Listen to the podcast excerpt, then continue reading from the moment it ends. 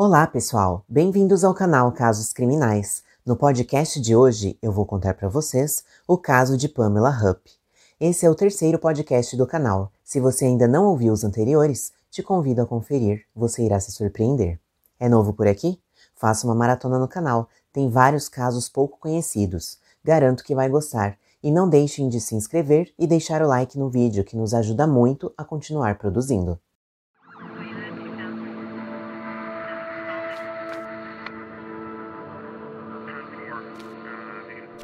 Pamela Mary Hupp nasceu em 10 de outubro de 1958 e cresceu em Delwood, Missouri. Pamela teve vários empregos na área de seguros. Em duas ocasiões, ela foi demitida por falsificar assinaturas. Em 2001, aos 43 anos, Pamela e seu marido, Mark, mudaram-se para o Follow, Missouri, onde ela trabalhou como administradora para o grupo de seguradoras State Farm e como consultora imobiliária em lançamentos de casas. Em 2010, Pamela parou de trabalhar e passou a reivindicar benefícios por invalidez por causa de dores nas costas, pernas e pescoço. Durante o período em que trabalhou na State Farm, Pamela conheceu Elizabeth Kay Faria, mais conhecida como Betsy. Ela morava em Troy, também no Missouri, com seu marido, Russell Scott Faria, e duas filhas de um relacionamento anterior. Em 2010, aos 41 anos, Betsy foi diagnosticada com câncer de mama. Em outubro de 2011, ela soube que o câncer tinha afetado seu fígado e era terminal.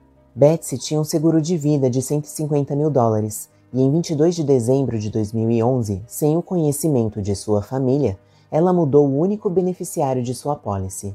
Ela excluiu seu marido Russell e colocou sua amiga de muitos anos, Pamela, como única beneficiária. Em 27 de dezembro do mesmo ano, Betsy fez uma sessão de quimioterapia. Em seguida, visitou sua mãe e depois sua amiga Pamela a levou para casa. Naquela noite, seu marido Russell passou na casa de seu amigo Michael e eles assistiram filmes até as 21 horas, depois dirigiu até uma lanchonete próxima ao lago St. Louis, antes de voltar para casa. Às 21h40, Russell ligou para o 911 e relatou que ao chegar em casa havia encontrado sua esposa morta.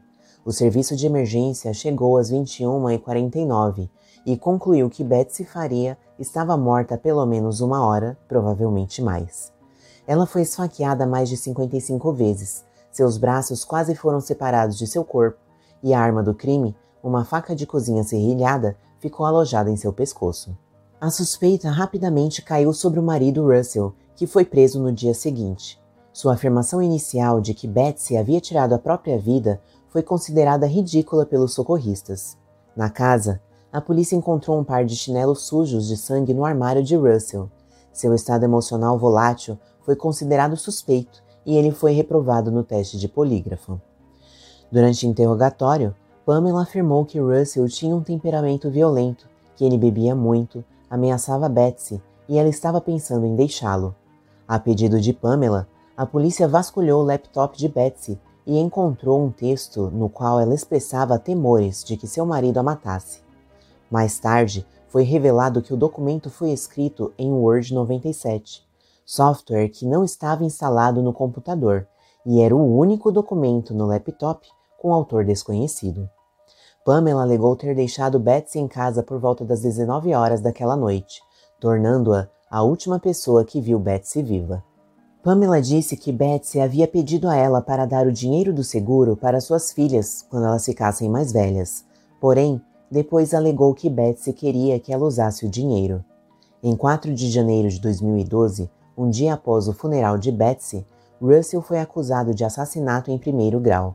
Como ele não conseguiu pagar a fiança de 250 mil dólares, foi mantido na prisão do condado de Lincoln até seu julgamento, que teve início em 18 de novembro de 2013, quase dois anos depois. Durante o julgamento, seu advogado de defesa argumentou que os depoimentos dos quatro amigos que ele visitou e evidências de que ele fez compras em várias lojas diferentes ao longo da noite demonstravam que o cronograma não permitia que ele cometesse o crime principalmente porque não havia vestígios de sangue em seu corpo ou roupas. A promotoria especulou que Russell havia ficado furioso com Betsy quando ela o excluiu da pólice de seguro de vida, motivando o assassinato.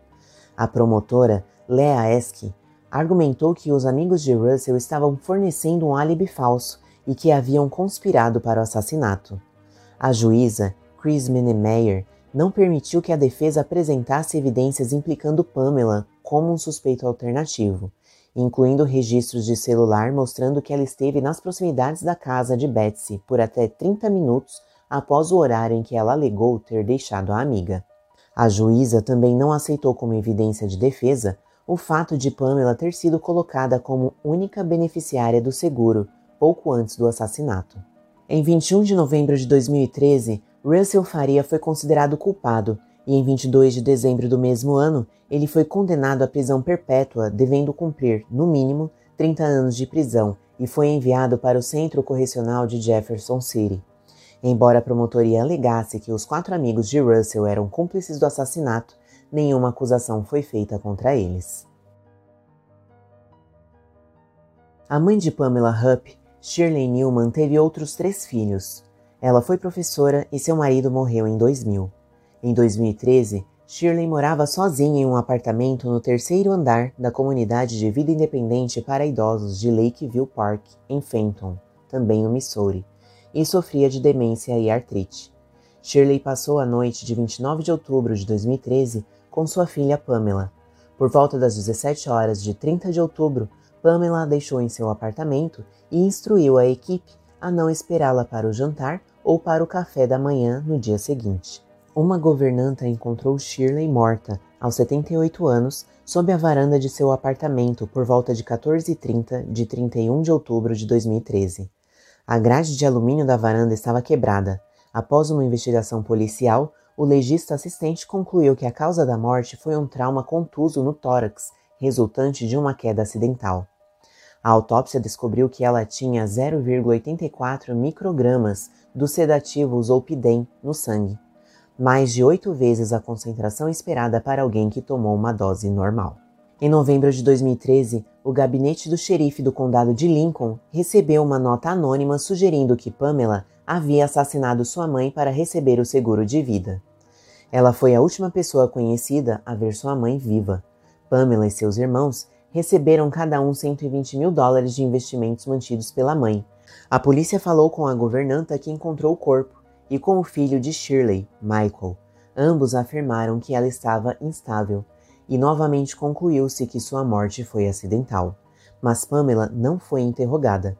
Em janeiro de 2014, um jornalista da Fox chamado Chris Hayes entrevistou Pamela Hupp sobre a morte de sua mãe e de sua amiga Betsy. Em janeiro de 2014, após a entrevista de Pamela, a Fox fez parceria com o St. Louis Post para investigar o caso. Em fevereiro, o jornal fez uma publicação sobre o caso Betsy Faria. A matéria revelou que os 150 mil dólares recebidos por Pamela foram mantidos em seu poder e não foram repassados para as filhas de Betsy. Pamela havia feito muitas declarações contraditórias durante entrevistas com a polícia. Investigações conjuntas de televisão e jornais analisaram a ligação para o 911 feita por Russell e concluíram que seu estado histérico ao fazer a ligação era genuíno. Também foi descoberto que a promotora do caso, Leah Eskey, tinha um relacionamento íntimo com Mike Lang, o então capitão de investigações do gabinete do xerife do condado no caso de Betsy. Em 2014, as filhas de Betsy entraram com uma ação judicial contra Pamela e seu marido para tentar reivindicar o seguro de vida. Porém, a ação foi indeferida em 2016, apesar de Pamela admitir que mentiu sobre o que pretendia fazer com os rendimentos do seguro. A defesa de Russell apelou do veredito e, em fevereiro de 2015, o Tribunal de Apelações do Missouri enviou o caso de volta ao tribunal para uma audiência sobre um novo julgamento. Depois que a juíza Chris Menemeyer se retirou do caso, em junho de 2015, o juiz Steven autorizou um novo julgamento com base nas evidências que surgiram e Russell foi libertado sob fiança enquanto aguardava outro julgamento. Durante o novo julgamento, a defesa foi autorizada a apresentar evidências implicando Pamela como suposta autora do crime. A perita que examinou a cena do crime afirmou acreditar que os chinelos ensanguentados de Russell não tinham pisado em sangue. Durante o julgamento, os policiais revelaram que Pamela, que não foi chamada para testemunhar, alegou em entrevistas que ela e Betsy haviam mantido relações sexuais. Pamela também afirmou que se lembrava de ter visto Russell e outro homem em um carro estacionado em uma rua lateral próxima à casa da família. Porém, em 7 de novembro de 2015, a condenação de Russell foi finalmente anulada. No total, ele passou quase quatro anos na prisão. Em julho de 2016, Russell faria abriu um processo de direitos civis contra a promotora Leah Eskey e três oficiais do gabinete do xerife do condado de Lincoln, com base no fato de que eles haviam fabricado provas, ignorado as provas de exoneração e não investigado o outro suspeito óbvio. Em agosto do mesmo ano, o promotor público da comarca de Lincoln e o gabinete do xerife emitiram um comunicado à imprensa afirmando que estavam cooperando com o procurador dos Estados Unidos em uma revisão do caso de Betsy Faria. Enquanto isso, a Fox encontrou outros casos problemáticos envolvendo a juíza do caso de Betsy, relatando outras decisões questionáveis em 2014 e em 2016. Em janeiro de 2017, ela foi suspensa pela Suprema Corte do Missouri por má conduta não relacionada ao caso de Betsy. Em agosto de 2018, a juíza Chris Menemeyer e a promotora Lia foram exoneradas de seus cargos, sendo um dos principais motivos o assassinato de Betsy e a condenação injusta de Russell. A decisão de não investigar Pamela Hupp como potencial autora do assassinato foi amplamente criticada. Em janeiro de 2018, os advogados de Russell, como parte do processo, solicitaram a Pamela respostas para 92 perguntas relacionadas ao assassinato de Betsy, que ela se recusou a responder. Os advogados só conseguiram as respostas depois de uma ordem judicial. Em 16 de agosto de 2016, Pamela ligou para o 911 e no áudio gravado do incidente ouviu-se tiros, e em seguida, Pamela foi voluntariamente para a sede do Departamento de Polícia de O'Fallon. Suas primeiras palavras na entrevista policial gravada foram: Isso vai ser filmado? Porque eu sempre apareço no noticiário com Chris Hayes. E culpou a reportagem de Chris Hayes por atrair pessoas ameaçadoras à sua vida. Pamela afirmou que Lois Gumpenberger, armado com uma faca, saltou de um carro dirigido por outra pessoa em sua garagem, abordou-a enquanto ela estava em seu veículo e exigiu que ela os levasse a um banco para pegar o dinheiro de Russell. Ela arrancou a faca da mão de Lois, correu para dentro de sua casa e atirou nele em legítima defesa com uma arma que ela mantinha em sua mesa. Um fato importante. Após um acidente de carro em 2005, Lois ficou com graves deficiências físicas e mentais. Aos 33 anos, Lois morreu após levar cinco tiros de Pamela. Um bilhete foi encontrado em seu corpo com instruções para sequestrar Pamela, pegar o dinheiro de Russell com ela e matá-la com uma facada no pescoço, em referência ao assassinato de Betsy. Tudo isso em troca de uma recompensa de 10 mil dólares. Várias evidências foram identificadas. Registros de celular mostraram que Pamela estivera na vizinhança de Lois menos de uma hora antes do tiroteio, contradizendo sua afirmação de que ela nunca o havia encontrado antes. Em 10 de agosto de 2016, um relatório policial foi arquivado no condado de St. Charles, afirmando que uma mulher com a descrição de Pamela abordou uma moradora de O'Fallon se passando por uma produtora da Dateline e oferecendo a ela mil dólares para reconstituir uma chamada ao 911. Imagens da câmera de segurança mostraram que a mulher em questão estava dirigindo o carro de Pamela. Uma segunda testemunha informou à polícia que Pamela o abordou com uma proposta semelhante. O promotor do condado e o chefe de polícia de O'Fallon teorizaram que Pamela havia atraído Lois para sua casa usando o mesmo argumento. Então atirou nele para implicar Russell em um atentado contra a vida dela, colocando a faca e o bilhete em seu corpo. Os investigadores da polícia encontraram nove notas de 100 dólares no bolso de Lois. Uma décima nota de 100 dólares encontrada na cômoda de Pamela tinha um número de série sequencial para quatro das nove notas. Os investigadores descobriram que a faca foi comprada numa loja em O'Fallon junto com vários outros itens encontrados na casa de Pamela. Eles duvidaram que as graves deficiências físicas e mentais de Louis o tivessem permitido cometer os atos que Pamela descreveu. Em 23 de agosto de 2016, Pamela foi presa e acusada de homicídio em primeiro grau. Ao ser presa, ela pediu para ir a um banheiro onde usou uma caneta esferográfica para cortar o pescoço e os pulsos em uma falha tentativa de findar sua vida. A fiança foi fixada em 2 milhões de dólares e em 31 de janeiro de 2017, Pamela se declarou inocente das acusações. Em março de 2017, promotores afirmaram que buscariam a pena capital devido à escolha de Lewis como vítima. Em junho de 2018, o juiz decidiu que os promotores no julgamento pelo assassinato de Louis Gumpenberger poderiam apresentar evidências relacionadas ao assassinato de Betsy, mas não poderiam apresentar evidências relacionadas à morte da mãe de Pamela. Em 19 de junho de 2019, aos 61 anos, Pamela se declarou culpada das acusações e renunciou seu direito a um julgamento com júri.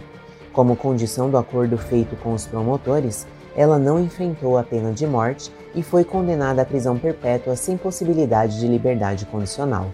Atualmente, ela está cumprindo sua pena no Missouri. Em 2019, o promotor do condado de Lincoln, Mike Wood, anunciou que reabriria a investigação de assassinato de Betsy. Em outubro de 2019, Mike solicitou uma revisão do caso, mas até hoje Pamela não foi acusada pelo crime. Em março de 2020, Russell recebeu um acordo no valor de mais de 2 milhões de dólares. E vocês, já conheciam esse caso? Não esqueçam de deixar suas opiniões sempre com respeito nos comentários. Obrigada por assistir até aqui. Nos vemos no próximo vídeo.